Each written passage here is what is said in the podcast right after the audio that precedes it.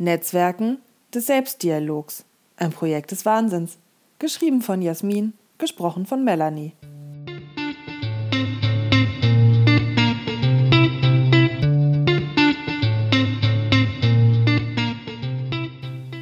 Heute geht es hier in Bremen in Klausurtagung mit meiner Berliner Kollegin, um ein Beratungsprojekt für eine Hochschulentwicklung vorzubereiten. Es geht um das Thema Employer Branding und wie sich unsere Kundin an der Speerspitze der Bewegung positionieren kann, um die Besten der Besten der Besten zu bekommen. Und am besten, ohne alle zu blitzdingsen. Was eingefleischte Men in Black-Fans wissen, weil dies manchmal bleibende Schäden hinterlassen könnte. Obwohl ich das mit dem Blitzdingsen nicht selten besser fände. Rein aus zeitlichen Gründen natürlich nur. Blitzdings an, Erinnerung aus, Neustart. Gut, wir müssen also ohne Blitzdings auskommen. Und das heißt, wir entwickeln einen Weg, der das volle Feuerwerk an Ideen abfackeln lässt, ohne den Blick für das Detail der Umsetzung zu verlieren und alle gefragt zu haben. Kurz, strukturierte Kreativitätsförderung zur Netzwerkstärkung. Im Wettbewerb um die Besten geht es im besten Falle darum, die Bestpassenden zu finden. Laienhaft wird darunter zu oft verstanden, dass es um Leistungsqualität ginge. Aber in den meisten Fällen entscheiden ganz andere Dinge, wer tatsächlich eine Chance hat, sich zu etablieren in einem Netzwerk. Natürlich muss die Leistung in einem wirtschaftlichen Kontext eine Rolle spielen. Aber meine Lebens- und Berufserfahrung hat tief verinnerlicht, dass es eher um drei Kernelemente der Integration geht.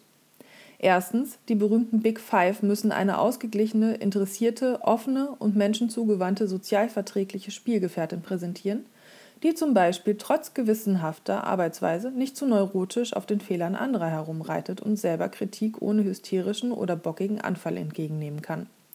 Bereits an dieser Stelle fragt man sich, wie manche Menschen überhaupt einen Job bekommen haben. Dann geht es im zweiten Punkt immer auch darum, in die zukünftige Strategielinie des Netzwerks zu passen, mit dem eigenen Fach- und Methodenportfolio. Man würde ja nicht gebraucht, wenn schon alles gedacht, gesagt, getan wäre. Jedes Netzwerk überlebt und gedeiht so lange, wie es Originalität und Innovationsimpulse aufnimmt und ohne größere Verdauungsbeschwerden verarbeitet.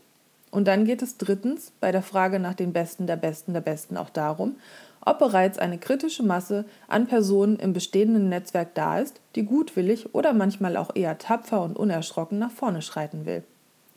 Anschlussfähigkeit ist keine Einbahnstraße in Rekrutierungsprozessen. Anschlussfähig müssen die gewonnenen Newcomer ebenso sein, wie die bestehende Belegschaft ankopplungswillig sein muss. Sonst kauft man sich einen Ferrari und stellt fest, dass die anderen nur einen Mopedschein haben oder überzeugte Fußgängerinnen sind. Sehr betrüblich für den Ferrari. Rekrutierungsprozesse und Ziele setzen voraus, dass man weiß, wer man ist, was man kann und was man mal können will. Und auch, was man mit jenen anfängt, die keine Not erkennen und bleiben wollen, wo und wie sie sind.